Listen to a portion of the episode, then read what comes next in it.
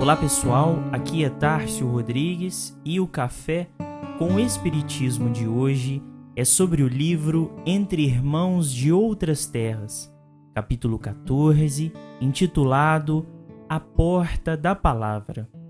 Psicografia de Francisco Cândido Xavier, onde Emmanuel nos diz: A atualidade terrestre dispõe dos mais avançados processos de comunicação entre os homens num só dia, aviões sobrevoam nações diversas. O rádio e a televisão alteram o antigo poder do espaço. Quantos milhões de criaturas, porém, se reconhecem profundamente isoladas dentro de si, ainda mesmo quando parte integrante da multidão? Quantos seres varam largos trechos da existência expedindo apelos ao socorro espiritual de outros seres humanos, sem qualquer resposta que lhes acerene o campo emotivo.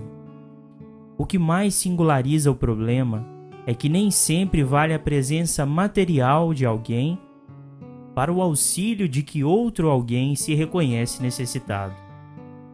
Quem sofre prefere a solidão à companhia daqueles que lhe agravam o sofrimento observemos os ditames do apóstolo dos gentios no quarto capítulo da Epístola aos Colossenses que inspiraram a sábia palavra de Emmanuel.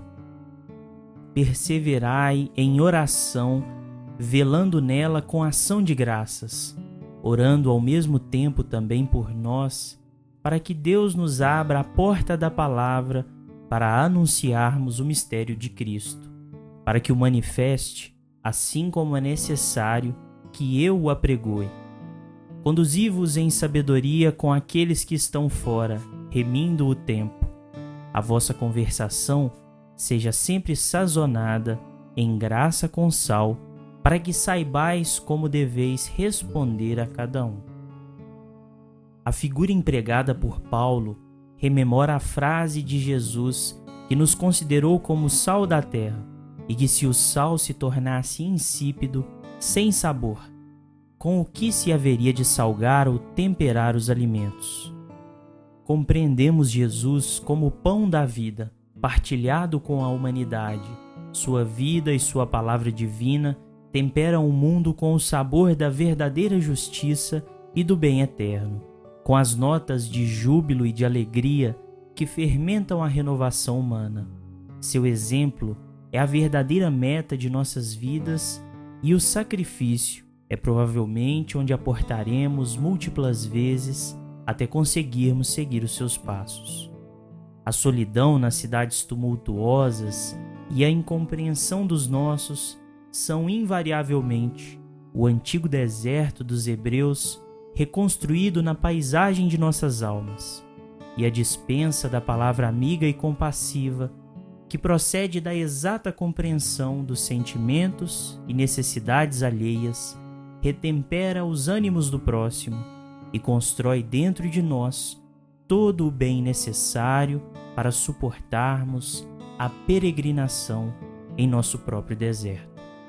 Como conclui Emmanuel, todos nós carecemos de alívio na hora da angústia ou de apoio em momentos difíceis, e para isso contamos receber daqueles que nos rodeiam a frase compreensiva e conveniente. Entanto, nesse sentido, não bastará que os nossos benfeitores nos manejem corretamente o idioma ou nos identifiquem o grau de cultura. É imperioso nos conheçam os sentimentos e problemas, os ideais e realizações. Meditemos, pois, na importância do verbo e roguemos a Deus nos inspire a fim de encontrarmos a porta adequada, a palavra certa e sermos úteis aos outros, tanto quanto esperamos que os outros sejam úteis a nós. Fiquem com Deus e até o próximo episódio do Café com o Espiritismo.